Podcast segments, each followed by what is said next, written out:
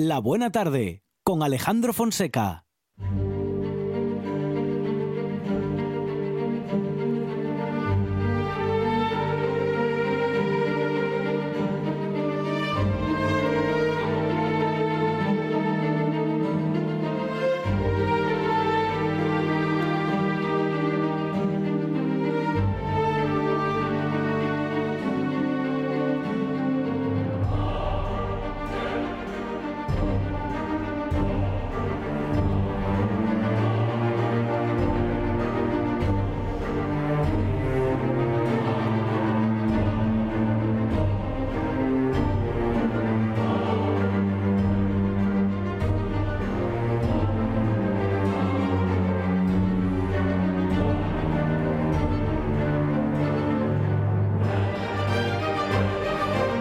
Momento para hacer un pequeño recorrido histórico y continuar por el camino de Santiago con Carlos María de Luis, nuestro guía artisti artístico histórico en este camino. Carlos María, ¿qué tal? Buenas tardes. Hola, buenas tardes. Bueno, Pues, a ver, ¿dónde vamos? Sí, vamos a, habíamos llegado hasta La Espina y vamos a bajar en dirección a Canero por un camino que realmente eh, no hace mucho tiempo, no sé ahora porque ya hace unos años que la viellera ya me tiene más bien plácidamente encerrado entre mis libros, pero era un camino realmente siniestro, incluso, bueno, excepto con muy buen tiempo, porque el trazado no era malo, pero es que iba descendiendo por un valle profundo, formado primero por el, el río Brañalonga, eh, más tarde por el Orio y ya en la parte final, que es la más llana, pero que sigue estando empozada entre montañas, por el Esba o, el Canero. En la parte alta, el desfiladero, porque realmente yo creo que no es otra cosa, va bajando por Obesa, Blanedo, Las Rubias, hasta cerca de Alienes, y desde allí cada vez más encerrado entre las paredes de la montaña y los bosques, prácticamente no hay ni una sola casa a la vista, bajaba hasta Pontigón, desde donde continuaba a Brieves, ya a orillas del Esba. A partir de aquí el valle mm, se abre bastante más en torno a un río en el que además abundan los salmones y las truchas en dirección a Trevías, que es la población más importante de este recorrido. La iglesia de Trevías fue consagrada en el año 1000, dedicada a San Miguel, según la inscripción de su pórtico. Se cita como monasterio en documentos de, de San Vicente y de la catedral en los años 1086 y 1144, pero bueno, entonces monasterio eh, bastaba con que tuviese un par de un par de clérigos o tres y ya no hacía falta más. Del templo original mm, no queda nada, pero sí hay mm, algunas cosas que son de época gótica, por ejemplo, una imagen de Santa Ana con la Virgen y el Niño, la típica imagen de la Madre de la Madre, como ya expliqué en alguna ocasión aquí, y queda también un San Blas, el, el, el santo especialista en curar enfermedades de la garganta. Eh, según aseguraba Ciriaco Miguel Vigil, allá eh, a finales del siglo XIX, mm, tras el retablo del altar mayor existía, al parecer, un fresco de gran tamaño que representa al apóstol Santiago. Lo que si fuese cierto, eh, parece, a mí me parece tremendamente interesante. Desde Trevías, mm, eh, siguiendo siempre hacia el norte, la ruta de peregrinación iba por el fondo del valle, que va abriéndose poco a poco hacia Soto de Trevías, donde al otro lado hay una, una zona que se llama la Cuesta de San Benito, en referencia a un viejo monasterio. Y luego algo más allá de Cortina, en las cercanías, en las cercanías de Baínas, hay un importante castro fortificado Astur, prácticamente sin, sin que nadie se haya molestado en estudiar, que domina toda la parte baja del valle. Eh, yo lo vi hace, pues la primera vez, hará muy guapamente 50 años, y tenía unas murallas del tipo de las de de las de Coaña, pero pero a lo bruto además. En fin. Luego el camino pasaba por Ranón y Casillas, en un valle ya bastante abierto, desde la que ya pues llega en dirección a Cudillero y se unía en, en la ruta en el, en el puente de Canero, en un lugar en el que existió un hospital de peregrinos que desapareció a finales del siglo XIX. Desde aquí los dos caminos se funden en uno solo que nos llevan al Barca. Pero antes mm, quería hablar de otra ruta de peregrinación que partía de la Espina, más difícil, más incómoda, que iba por Tineo, por la de Llanda y Salime, iba a salir en la provincia de Lugo a la Puebla de Burón. Por lo general, mm, los itinerarios eh, compuestos por peregrinos y para ellos no hacen referencia a este, quizá porque presentaba mayores dificultades por la zona montañosa que tenía que atravesar. Pero sin embargo, en 1214 ya se habla de un camino francisco en las cercanías de Tineo. Y, y eso nos llevaba a Obona, que era un lugar de, como diríamos ahora, de obligado cumplimiento.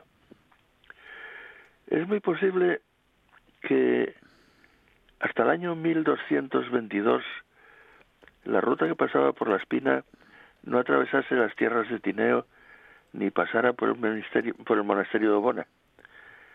Pero es justamente en esa fecha, en 1222, cuando se extiende un privilegio del rey Alfonso IX de León, por el que señala Tineo y el citado monasterio como paso obligado para los peregrinos mm. que transiten por esta vía, y prohíbe que alguien intente desviarlos de ella. Es muy curioso que el padre Luis Alfonso de Carballo que tenía que conocer bien esta zona porque había nacido en entre ambas aguas, en Cangas en Arcea, eh, eh, diga que con este mandato el rey leonés eh, se rodeaban algunas leguas y de muy áspero camino. Dice, eh, sigue, el camino sigue siendo áspero ahora, todavía. Y, y pasaron más de 500 años. De todos modos, es casi seguro que pese al orden regia, los peregrinos seguían utilizando masivamente el camino de la Espina entre Vías y Canero para seguir por la costa, que era un camino mejor, pese a, al ser obligatorio el otro, porque suponía internarse por una serie de valles y montañas semidesiertas, porque efectivamente a partir de Bárcena del monasterio había que encaminarse por Navelgas y Naraval, las sierras del Rañadoiro, casi siempre cubiertas de nieve, y el Estoupo por un, un trazado que, que demonios, incluso en nuestros días puede seguir considerándose un áspero camino, como diría el padre Carballo. Eh, partiendo de la espina en dirección a Tineo, pues supongo que la ruta seguiría un trazado eh, casi igual a la carretera que por la Pereda y el Pedregal estuvo en activo hasta no hace muchos años, entre las sierras de Tineo al norte y la Curiscada al sur, hasta Santa Eulalia, ya cerca de, la villa, eh, que está en una ladera dominada por lo que era la tremenda no mole de su castillo que se desmanteló pues, en el siglo XIX. Casi al pie se encontraba un hospital de peregrinos que tenía hasta nombre propio, Mater Christi. Estaba situado en el centro de la población mm. Y fue destruido tras, tras la desamortización de Mendizábal. De ello solo se conserva la imagen de Santa Ana que se veneraba en la capilla que ahora está en la iglesia parroquial de Tineo, que es el antiguo templo del convento de San Francisco, que por lo menos conserva una bonita portada románica. Y de Tineo ya se continuaba hacia el este, al pie del pico de Navarriego, en dirección a Obona, tal y como ordenaba Alfonso IX. El, de Obona, según eh, los escritores benedictinos, era uno de los monasterios más antiguos de Asturias. Eh, vamos, al menos eso parece desprenderse de la fecha de su pretendido documento fundacional, que nadie vio en, en, en, en, la forma original ni remotamente. Muy discutido sobre su originalidad, porque realmente eh, el documento que se conserva es casi de fines del siglo XVII. Si fuera cierto, la fundación se remontaría al año 781, nada menos. Y el fundador sería un señor llamado Delgaster, hijo del rey Silo. Pero si nos ponemos a pensar sí. que Silo mm, y su mujer mm. eh, llevaron a, a, su sobrino Alfonso, que luego sería Alfonso el Casto, a su corte de Pravia para educarlo con ellos, porque no tenían hijos, ¿de dónde ese demonio salió de la del Gaster? Es una buena pregunta. Sí. digna de una novela policíaca. Vamos a ver si, mm, bueno, no sé si contestamos a esa pregunta, porque posiblemente sea una de esas preguntas. sea de las que tienen una trampa saducea que no hay más modo de, aclarar, pero bueno. Que posiblemente queda sin responder. Para la próxima. Pero tendremos que procurar hacerlo o no en, la, en nuestro próximo encuentro, en el que seguiremos recorriendo este camino y nos seguiremos encontrando con seguramente muchas preguntas que no podremos responder. Y lo que siempre es interesante hacérselas, aunque no sea más que por gimnasia mental. Claro que sí. Eh, y es que además eh, son las más interesantes, las que siguen sin poder responderse. Carlos María de Luis, gracias. Un abrazo. A vosotros. Hasta luego. En toda Asturias, RPA, la radio autonómica. Ya sabe que somos de casa. La buena tarde en RPA. Y una fuella en blanco luchando por navegar al levalo de palabras que no soy quien asentar adjetivos que me manquen rengleres por acabar y una fuella en blanco luchando por navegar. Un cantar viene a buscar metando escoso mío pensar les horas más bajas en sin tierra de pisar en sin fuego sin sin luces ni calma en que reposar. Un cantar viene a buscar metando escoso mío pensar y hablamos ahora con el presidente de la Asociación Juvenil eh, Maliaya, es decir, de Villa Viciosa, David Otero. David, ¿qué tal? Buenas tardes. Hola, buenas tardes. Y hablamos justamente del espacio joven que el Ayuntamiento de Villaviciosa ha puesto en servicio en los últimos días, el eh, denominado como espacio joven, en el que David, eh, bueno, claro, los jóvenes de Villaviciosa van a encontrar un lugar donde poder realizar todo tipo de actividades y poder llevar a cabo muchas iniciativas, ¿no? Sí, así es.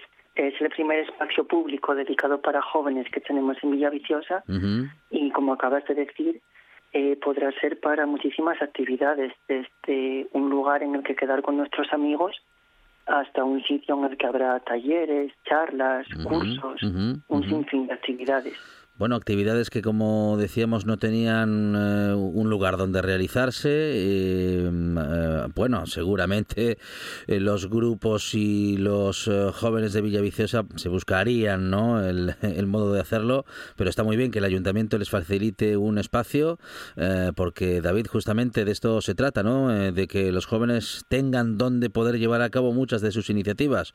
Los jóvenes lo verían reclamando desde hacía bastante tiempo.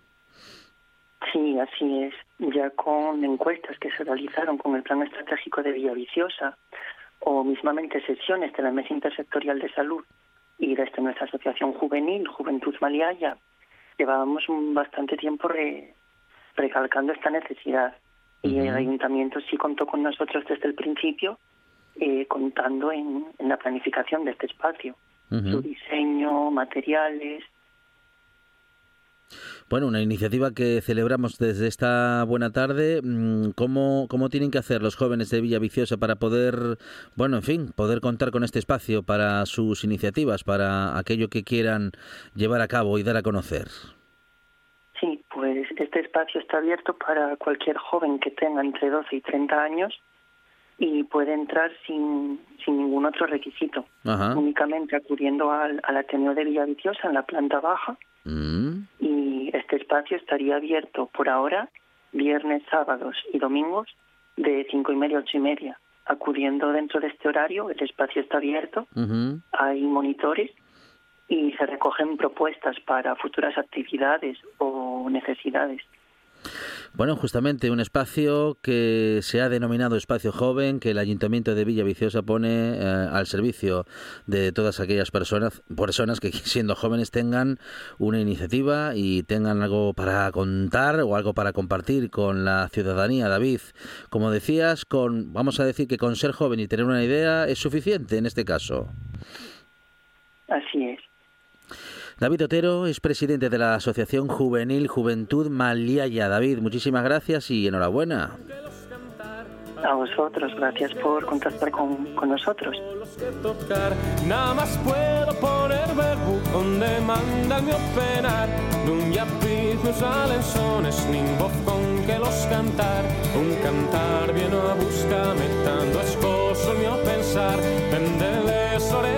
en sin tierra donde pisar. En sin en sin luces, nin calma en que reposar.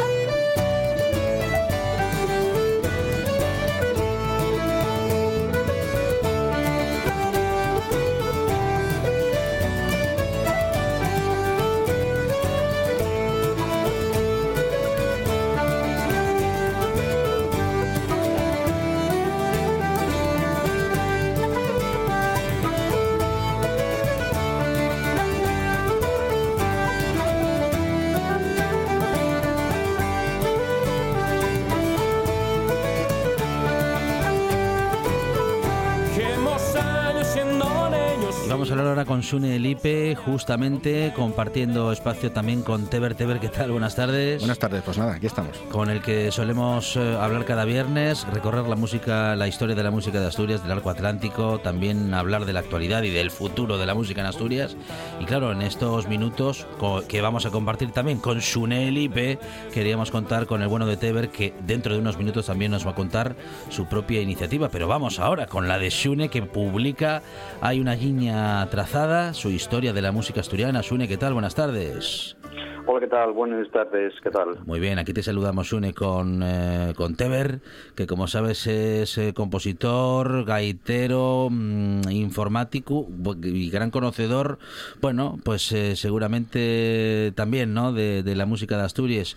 Sune, mm, en fin... Sí, solo sentido normalmente y aparte que, bueno, y un gran divulgador también. Eso es. Muchas gracias. Bueno, en ese, en ese trabajo estáis y estamos, ¿no, Sune? En el de conocer esa parte de la de la historia de la música de Asturias que, bueno, es poco conocida o que, o bueno, en fin, o que no ha sido muy divulgada, ¿no?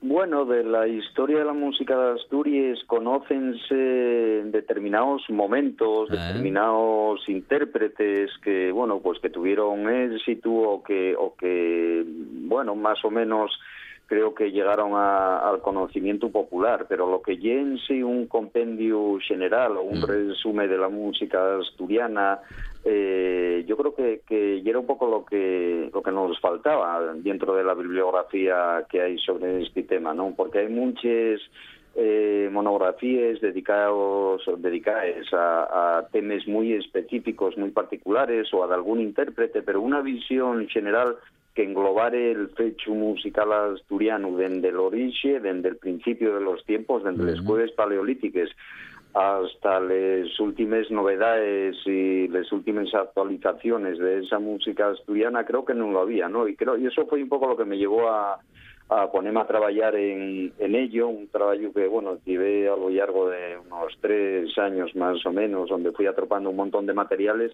y en realidad lo que hice fue eh, escribir la historia de la música asturiana que a mí me prestaría ayer, ¿no? Sí, el, mira, merqué todavía la semana pasada el tu libro porque, aparte que tengo un síndrome de diógenes de, de nuestra cultura bastante grande, el, leí hoy, hoy se hacía el 83 aniversario de, de, la muerte de Antonio Machado y decía que lo que no se conoce que, que, sí, que se desprecia, ¿no? Y un poco lo que me parece que pasa en Asturias, por eso es importante libros como el que tú faes, ¿no? El, el, dar a conocer el, la cultura nuestra, lo que somos, porque yo creo que, que muchas veces ese, ese cabreo que tiene la gente y es del desconocimiento.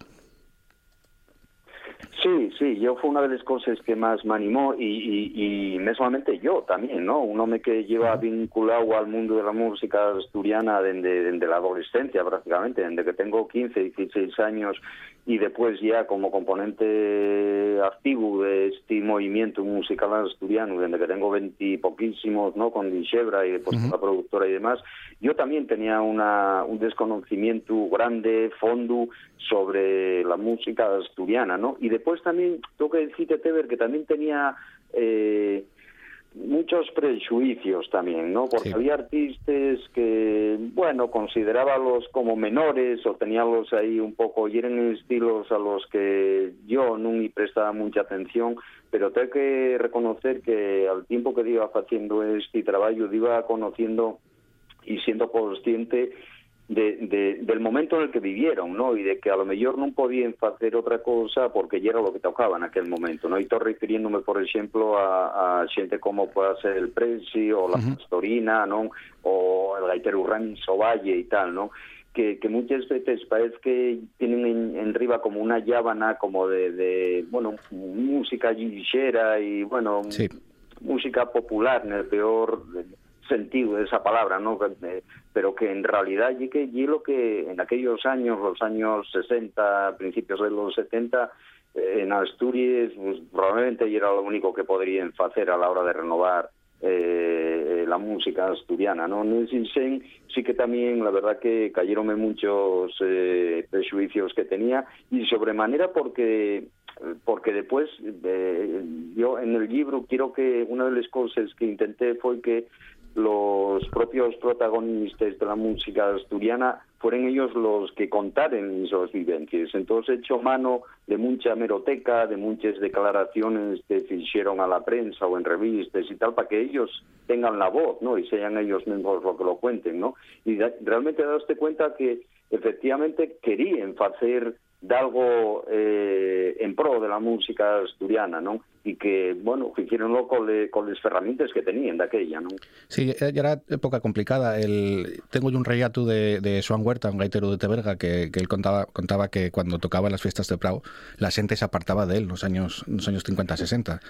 Entonces, eh, claro, eh, sorprende a veces el cuando dices tú, hostia, la gaita, el instrumento más, más, más, poderoso de Asturias, ¿no? Pues, pues hubo gente y hubo una época en la que nunca quería mirar para ello. ¿No? Eh, ¿Qué, ¿Qué, fue lo que te sorprendió de la investigación tuya, así que puedes, quieras destacar? Mira, a mí hay, hay una cosa que me sorprendió a Bondo y que lle un poco la resistencia de la música asturiana. Yo creo mm. que, que un poco la conclusión que se puede llegar a, después de leer el libro y un poco la resistencia de, de como digo, de, de la música asturiana, ¿no? Y resistencia históricamente porque, por ejemplo, eh, a lo largo desde la Edad Media hasta 1800 eh, y pico, eh, hubo un montón de disposiciones o de normativas generalmente que provenían del estamento eclesiástico de la Iglesia que reprimían o prohibían determinadas acciones de tipo musical en Asturias, ¿no? Hubo, y hay, lo que se llamaban, bueno, había lo que se llamaba las constituciones sinodiales, que era, por ejemplo, cuando aconsellaba el sínodo de que eran los mandamases, para de la Iglesia en Asturias, y promulgaban unas constituciones que, por ejemplo, incidían en, en que los hombres y las mujeres no podían danzar juntos, en que, eh, por ejemplo, hay una disposición que eh, encamienta a los cures de las parroquias asturianas a que no permitan que la gaita la mañana toque la misa y que la tarde eh, incite a fale al pecado en la romería la tarde. ¿no? Entonces, dice que en cuanto que se pueda, que, se destierren les gaites de los actos litúrgicos, cosa que no llegaron porque todavía tenemos muy buenas muestras de música de gaita de ellos concellos de Asturias, ¿no? Pero hubo muchas de estas disposiciones que conllevaban multes, que conllevaban destierro, que conllevaban la excomunión, ¿no? O la cárcel de ellos veces, ¿no? si, mal no, si, mal no, recuerdo, creo que era el, el gaitero... tiempo fueron, fueron dándose de manera normal, de manera besada, ¿no? Y yo creo que esa y la capacidad eh, más grande que tiene la, la, música asturiana, ¿no? La capacidad de resistencia. Y después otra cuestión que incide en este tema y que, por ejemplo, cuando comenzaron a llegar los, eh, los medios de comunicación nuevos, masivos, fundamentalmente la radio, ¿no?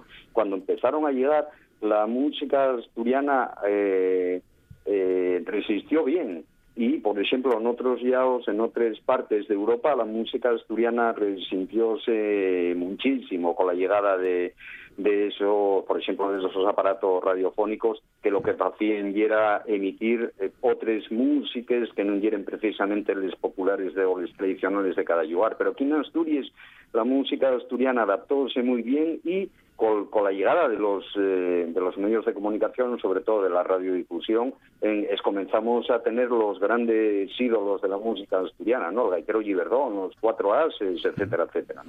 Incluso los concursos, ¿no? De, canción asturiana que también que fallan radios también, si mal no recuerdo. De, lo que decías de lo de las iglesias, que, quería recordar que fue, creo que fue al, al gaitero Giverdón que lo multaron en, cuando la República por tocar la marcha real eh, porque era, era, era monárquico, en, en, en, una, en una misa que también a veces vemos las cosas con, con, el, con, la, con el trasfondo que tenían en el tiempo y a veces vemos cosas como que ahora mismo igual no nos encajaba tanto en el modelo que tenemos de, de música asturiana, ¿no? Sí, por ejemplo, mira, ahora que fales de este tema, efectivamente, que, que y yo falaban antes del presi, pero yo que otra de las cuestiones que quise tratar en el libro, eh, no, no hay un tratado musicológico, yo no soy musicólogo, ¿no? De, de, formación historiador, y es un tratado de un, de un, si quieres, estudioso del fenómeno musical asturiano, pero siempre eh, yo, yo, quería hacer una, una historia de la música asturiana, pero que tuviera insertada en el, en el momento en el que se desarrolló, ¿no? que tuviera interrelacionada con, con otros eh, elementos, como puede ser qué pasaba en la sociedad, como otros, la política, la literatura, las artes, en fin, qué estaba pasando en aquel momento cuando se estaba dando un determinado movimiento musical en Asturias o, o, o, o falando de un artista determinado. Por ejemplo, otra de las cuestiones de las que trato en el libro y que yo, yo por ejemplo, de, de, pequeño, yo vi al Pres y cantar de pequeño, ¿no? En, y en Avilés, en, en, un cine que había en el, el, barrio, donde barrio pueblo, donde yo vivía, que era Villalegre, pues en un cine actuó de 10 veces el Pres y yo fui con mi papá y mi mamá porque mi papá era un gran aficionado y, y, y, y llevó a Abelo y tal, ¿no? Y siempre tuvo la visión del Presi como un hombre muy muy averado al, al régimen franquista, ¿no? Y era un hombre y siempre tuve esa visión de él y resulta que cuando te pones a escarabicar un poco en la historia de él, y era todo lo contrario. Y era un republicano federal convencido que cuando la primera vez que va a tocar para los emigrantes eh, en México, lo primero que hace es eh, el primer concierto que da allí para los republicanos eh, españoles exiliados en México, ¿no? Y él siempre tuvo, bueno, un, un, un papel eh, como, eh, digamos, eh, recaudador de fondos, por ejemplo, para el Socorro Rojo Internacional cuando la Guerra Civil pasó una temporadina en, en la cárcel, en fin, y una visión que, que completamente distorsionada la que yo tenía de él, de este personaje, que era precisamente todo lo contrario, ¿no? Entonces, ese tipo de cosas también son las que les que, bueno, me, me, llamaron a hacer el libro. Por ejemplo, ya que falo del Presi, hay una cosa muy curiosa que llegue, ahora que falabas tú de la prohibición o de la reprimenda, ¿no?, que echaron al gaitero Giberdón, el Presi tuvo también cantares prohibidos eh, por la censura eh, en sentir más yoñe, pues, por ejemplo, Claver encarnado, un cantar que en principio la letra y un cantar de amor, pero que el claver encarnado, bueno, a los censores traía yo recuerdos de, de, signo político, ¿no? Entonces, mm. y es muy llamativa también esa historia de que prohibieron que sonar en la radio con el claver encarnado del Presi. Sí, luego eh, recordaba ahora también un poco, eh, tengo recogido a una pisana eh, cantando Aida la Fuente en antes de que Nuberu hiciera el, cantar.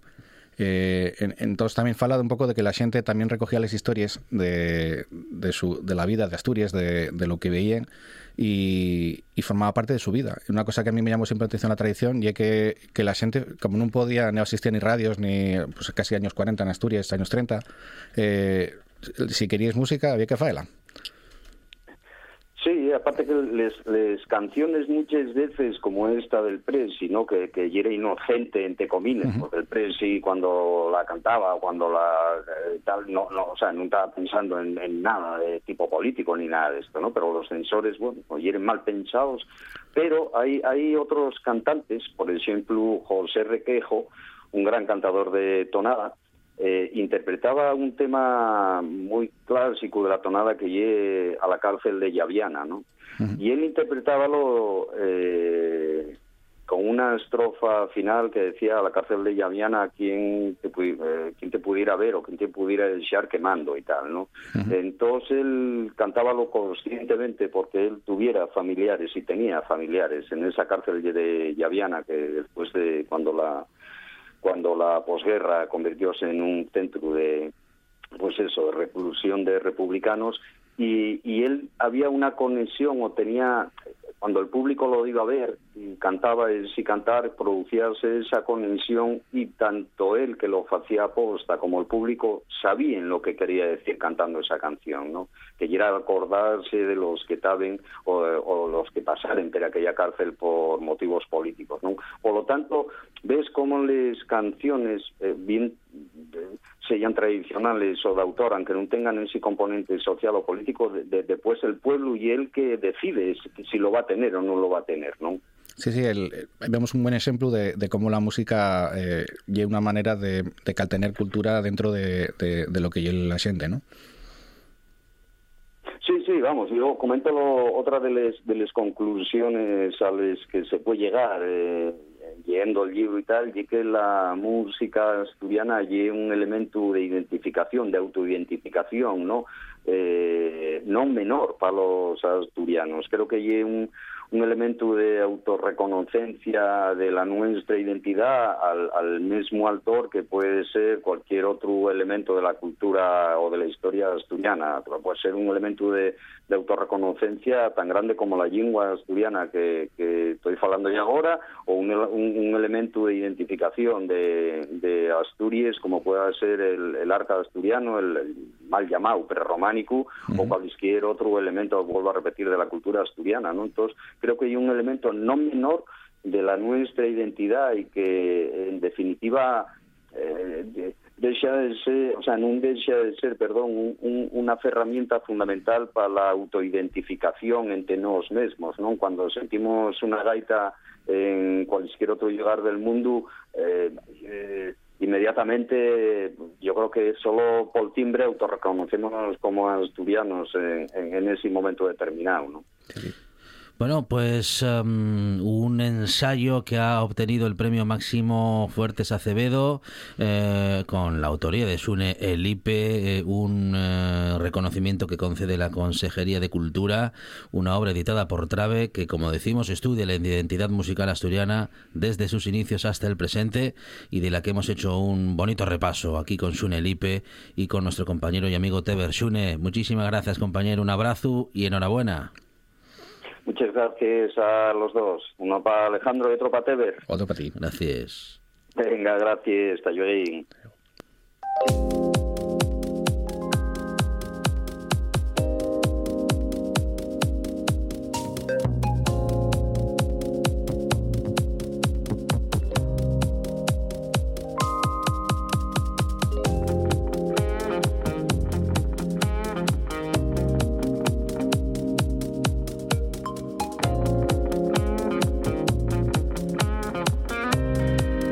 Buena Tarde con Alejandro Fonseca. Debe ser verdad, amiga, que el tiempo te va restando. Que no hay locas sin razones y me pregunto hasta cuándo. Y hablamos ahora de una iniciativa a la que se suma Cangas del Narcea y que vamos a comentar justamente con la concejala de Desarrollo Local de ese ayuntamiento, Begoña Cueto. Begoña, ¿qué tal? Buenas tardes. Hola, buenas tardes, ¿qué tal? Y muy bien, muy bien, Begoña. Os sumáis a la plataforma 20 a vivir a un pueblo, Begoña. Pues sí, nos pareció una iniciativa interesante, de, bueno, pues de, de cara a tener un sitio pues donde donde la, la gente busca un sitio donde ir a vivir y, y poder pues eh, explicar pues todas las las cosas que tenemos a, a disposición y, y bueno ya te digo llevamos muy poco tiempo con ello pero Mm, pero bueno muy mm. contentos Bueno, una web que, como decimos y como nos explica la concejala, pone a disposición una bolsa de vivienda y de trabajo y de servicios con los que puede contar el concejo, en este caso, el de Cangas del Narcea, Begoña.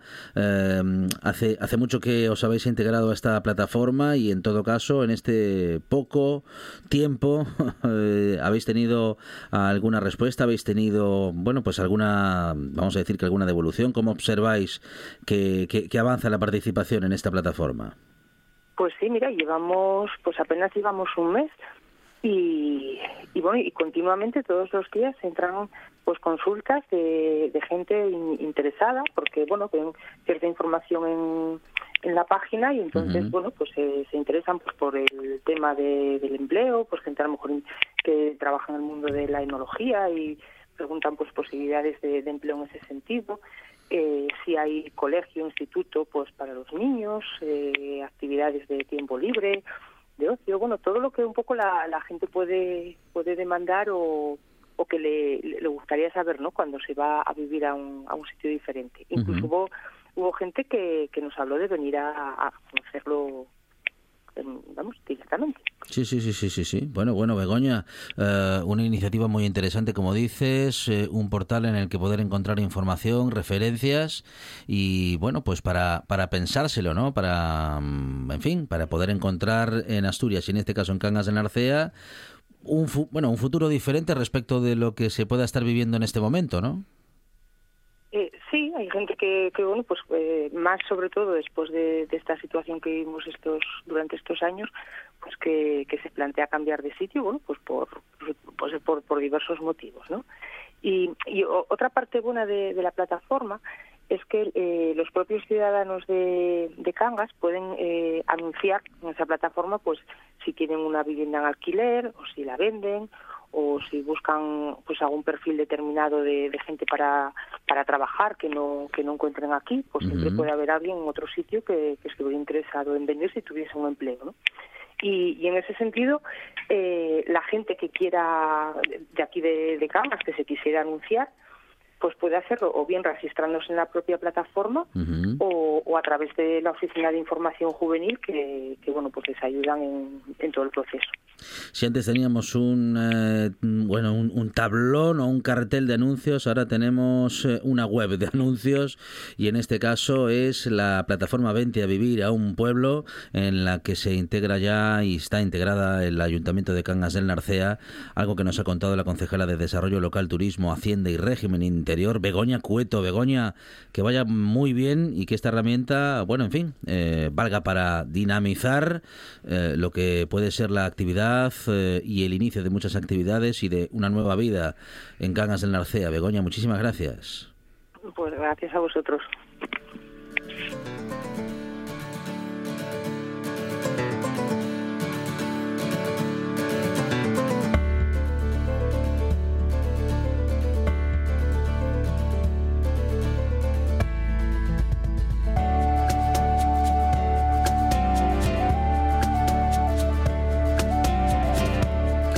Quedó esta canción, Teber. ¿Qué tal? Buenas tardes otra vez. Buenas tardes. Pues nada, aquí estamos con, con nuevas ideas. Muy bien.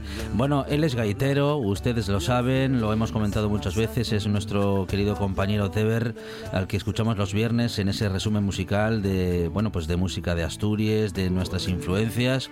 No para de trabajar y de pensar cosas nuevas y ahora impulsa la primera lutería con impresión 3D. Teber, hemos hablado de esto fuera de micro y mm, bueno, y ahora lo conviertes en, en una realidad, en una iniciativa tan real como que tengo en mis manos uh, uno de los primeros instrumentos construidos. Sí, el, la idea de la lutería 3D fue como el paso de, de- de ser el friki que estaba en casa con la impresora haciendo cosas, ¿no?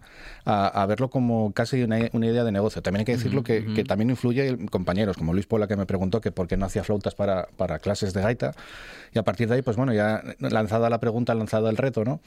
Y, y me fui pegando con ello y pues bueno, la idea también surgió de un poco de revisar el pasado, ¿no? Un poco lo que decía Sune, ¿no?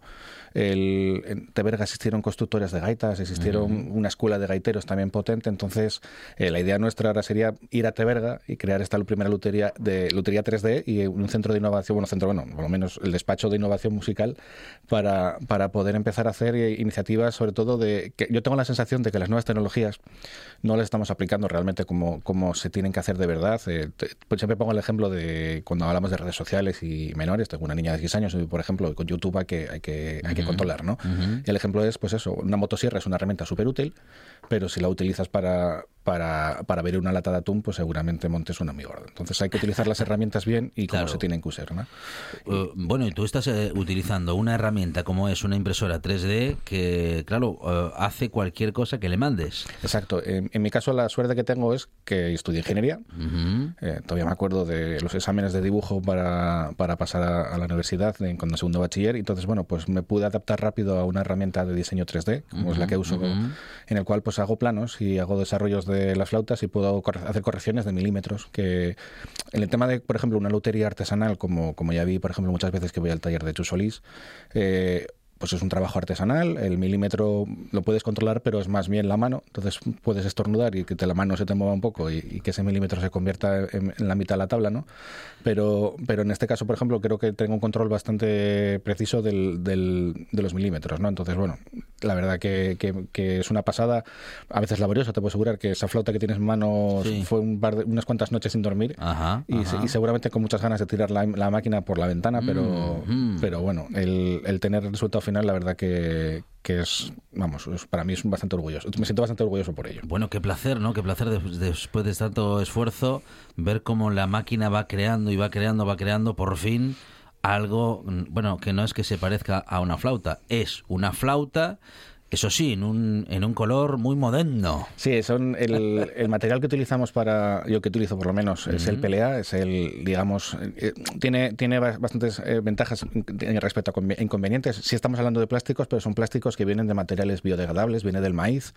Complicado que, por ejemplo, el precio del maíz se haya subido por culpa de este tipo de materiales. Ajá. Yo no sé por qué no hacemos un maíz para comer y un maíz para industrial, pero bueno, habría que hacer algo así y sobre todo en la parte de biodegradable que, que tú, si estas flautas si quieres deshacerte de ellas o por lo que sea o cualquier construcción que hacemos de este material, hay un proceso que es biodegradable. No, no dejamos huellas de, de- en, la, en la naturaleza, por lo que también yo creo que es bastante interesante el poder utilizar estos materiales.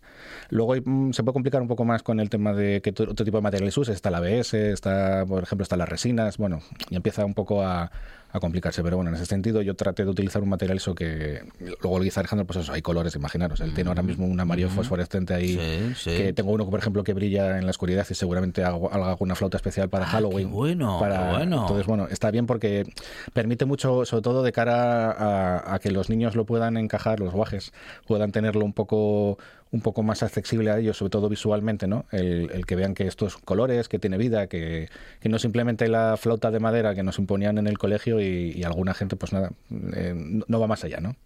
Teber, eh, dentro de este mm, proyecto general en el que la música y nuestra música tradicional tienen mucho que ver y en la que tú quieres seguir construyendo, como decías, un epicentro innovador para la música tradicional asturiana, eh, quieres eh, lograr, eh, bueno, pues un espacio municipal en el que mm, tú que también eres profesor de música de las escuelas de música de Proaza y Teberga, mm, avanzar y evolucionar con una campaña de micromecenazgo, justamente mecenazgo digo, para justamente desarrollar, bueno, esta iniciativa de la que estamos hablando y ese epicentro para la música tradicional asturiana. Sí, el, claro, es complicado porque yo le digo a mi madre, mamá, voy a hacer una campaña de micromecenazgo y, me preguntan lo primero lo que. El, antiguamente los músicos tipo Mozart de aquella época eh, necesitaban mecenas, eran los grandes aristócratas que les pagaban eh, directamente para que pudiesen componer, para poder ser músicos. ¿no? Ese concepto se mantiene un poco ahora, pero son plataformas como la que uso yo que se llama Berkami, hay varias, hay varios tipos de, mecenazgo a día de hoy. Entonces lo que se convierte es, en vez de, ser una persona que, como ahora mismo sería, por ejemplo, una inyección de dinero privado de una empresa o de algún capital riesgo o algún tipo de inversión así, lo que hacemos es que las personas son las que participan y son las que colaboran en el proyecto. En este sentido es, eh, lo que haces es, pues ya te hacemos una preventa de lo que vayamos a vender, en este caso pues, pues oferto las clases que doy, las flautas que hago, el EP del disco de música que tengo ya también ahí, pues va todo ahí como un pack de, de regalos que cada uno elige el suyo y depende del importe que quiera, pues puede colaborar desde 25 euros, no, desde 10 euros a, la, propia causa, que también entendemos que todo el mundo puede, colaborar, pero bueno, las necesidades económicas de cada uno también son, son complicadas en cada situación. Y sobre todo hay una cosa que me siento bastante orgulloso, que es que, bueno, con, el Ayuntamiento de Tobrega tengo que darles las gracias porque siempre que les propongo mis, mis iniciativas, pues la verdad que siempre, siempre están con los brazos abiertos y eso es para mí un motivo de orgullo también porque yo soy nieto de la mina, soy mi, mi, abuelo era guarda jurado de donde estaría ahora mismo. Entonces, para mí, yo sentí esa sensación de pérdida, esa decepción o, depresión que tuvo ese pueblo, ¿no? Los pueblos asturianos después de la mina, ¿no? Se quedaron sin futuro, se quedaron sin, sin una forma de entender qué poder hacer allí, ¿no? Y bueno, vino la despoblación, vino un poco perder eh, población y, el, recursos. Entonces, eh, si consigo que esto tire para adelante y, y voy a trabajar en el mismo sitio que trabajó mi abuelo, para para mí es un orgullo, vamos, eh, tremendo por el hecho de, creer que, la vida de los pueblos, ya lo hablábamos antes con las iniciativas como lo de llevar empleo hacia allí, hay, vida, mucha vida en los pueblos y no podemos tampoco, o sea, yo si sale esta iniciativa, la verdad que, vengo a decir que, Asturias tiene mucho que hablar y los pueblos tienen mucho que decir. Bueno, ya tiene nombre la iniciativa, mm, Chalga, y claro, es que... Mm, ¿Quieres que, ¿Quieres que descubramos cosas? Exacto. El, Chalga era el, mi vuelo, pues tuve la suerte de tener un vuelo pues que me contaba historias. Entonces me llevaba a pasear por ahí y, nos contaba leyendas de la zona, ¿no? Pues una típica de Teberga es la de las chalgas, que también se llaman ayalgas en otros sitios, pero bueno, en Teberga la chevaqueira la tenemos ahí todo el día a la boca, ¿no? Pues eso, cuenta la leyenda que los moros cuando marcharon después de la batalla de Covadonga eh, tenían tanta prisa que iban perdiendo hasta los tesoros por, por culpa de, que les venían escorriendo, ¿no? Entonces, él cuenta esa leyenda que los tesoros fueron cayendo y pues hubo gente que, por que fuese por, tradición o por historia en sus casas, pensaban que tenían un tesoro, o esas algas o chalgas, y se dedicaron a, meter palas y a, levantar las fincas que tenían para descubrir esos tesoros. No, serían, no fueron pocos en Asturias. ¿eh? Entonces me parecía muy, muy interesante llamarlo chalga porque es lo que vamos a hacer. Una innovación, una investigación es buscar tesoros de lo que aún no todavía no conocemos.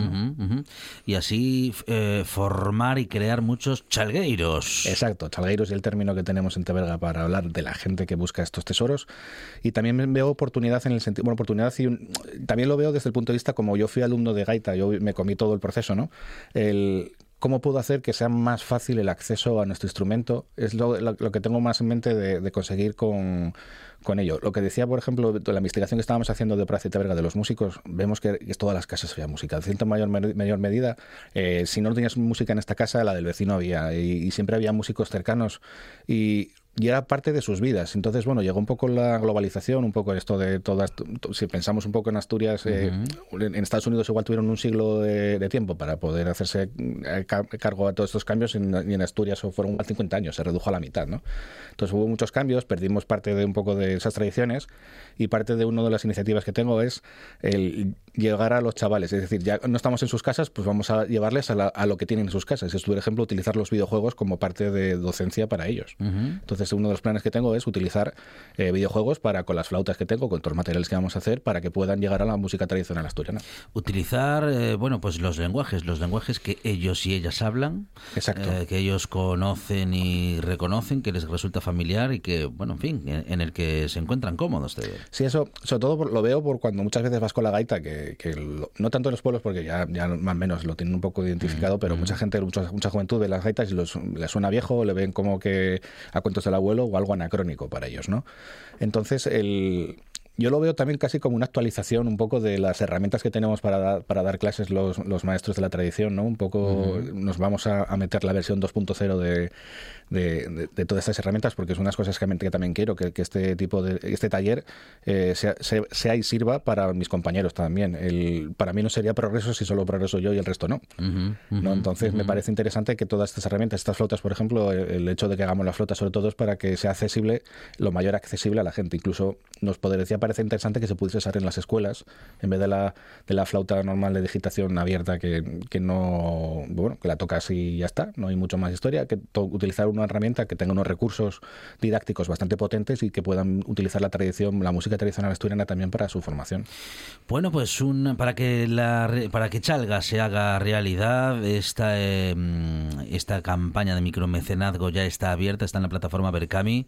Es el proyecto de un profesor de música como Teber eh, para convertir un espacio municipal en un centro para la música tradicional, para bueno, pues para la historia de la música, para la historia de los instrumentos, también para la construcción con nuevas tecnologías de viejos instrumentos o de bueno, de instrumentos que están entre nosotros desde hace muchos años, por eso son tradicionales para nuestra Sí. música, Teber. El, me- también me llama la atención porque, al fin y al cabo, si lo piensas en la tradición, cada generación utilizaba las herramientas que tenía a mano. Entonces, pues, Claro. eh, el, Nemesio Leto Restío constru- construyó una gaita con un palo de escoba y, con, un, con un que tenían de vino de, de los que te- tenía por casa.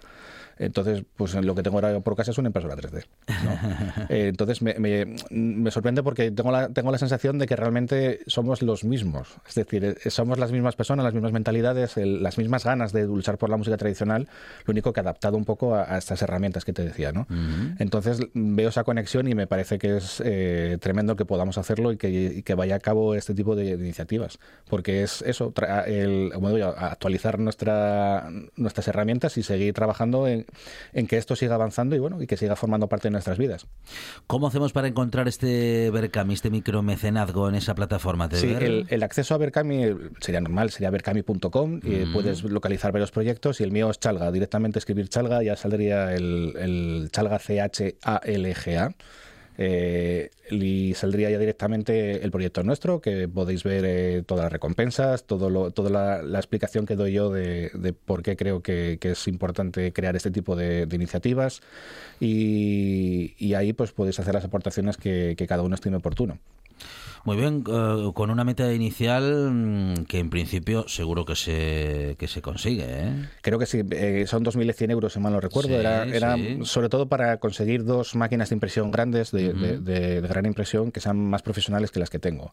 El, cada máquina que. Eso, la- son más de 1.000 euros cada máquina. Entonces, el tratar de conseguir esa, esa, esa, esa maquinaria que nos permita dar, dar el siguiente paso, ¿no? Ya conseguir las flautas con, como las ves, eh, con una máquina incluso poco peor que la que quiero, ¿no? Eh, pues tener maquinaria que nos simplifique. El, como digo yo, es que da la sensación de que es Navidad todos los días en mi casa, porque como las dejo trabajando de noche, por la mañana llego y hay algo, ¿no? Entonces siem- siempre hay al- eh, eh, es es- o sea, me parece in- in- y creo que todavía la impresión 3D todavía le queda recorrido, ¿eh? Por ejemplo, yo digo que la tecnología al final tiene el gran recorrido cuando lo vuelvo a hacer el mismo ejemplo cuando lo usa mi madre, ¿no? Ujú, Eh, WhatsApp, por ejemplo, llegó a tener la gran di- difusión cuando mi madre lo usaba y para la impresión 3D to- todavía le falta para que llegue a las casas, pero me parece que, que, vamos, que, que la impresión 3D va a quedar para quedarse una gran temporada. Hay que entrar en Berkami, hay que eh, hacer una pequeña aportación, si acaso, con, con Chalga, esta iniciativa que nos ha contado Teber, que es tan completa y que es tan interesante. Teber, muchísimas gracias. A vosotros. Y enhorabuena, que salga todo muy bien. Llegamos a las noticias, tras lo cual esta buena tarde sigue. Y después hablamos de deportes al estilo de la buena tarde.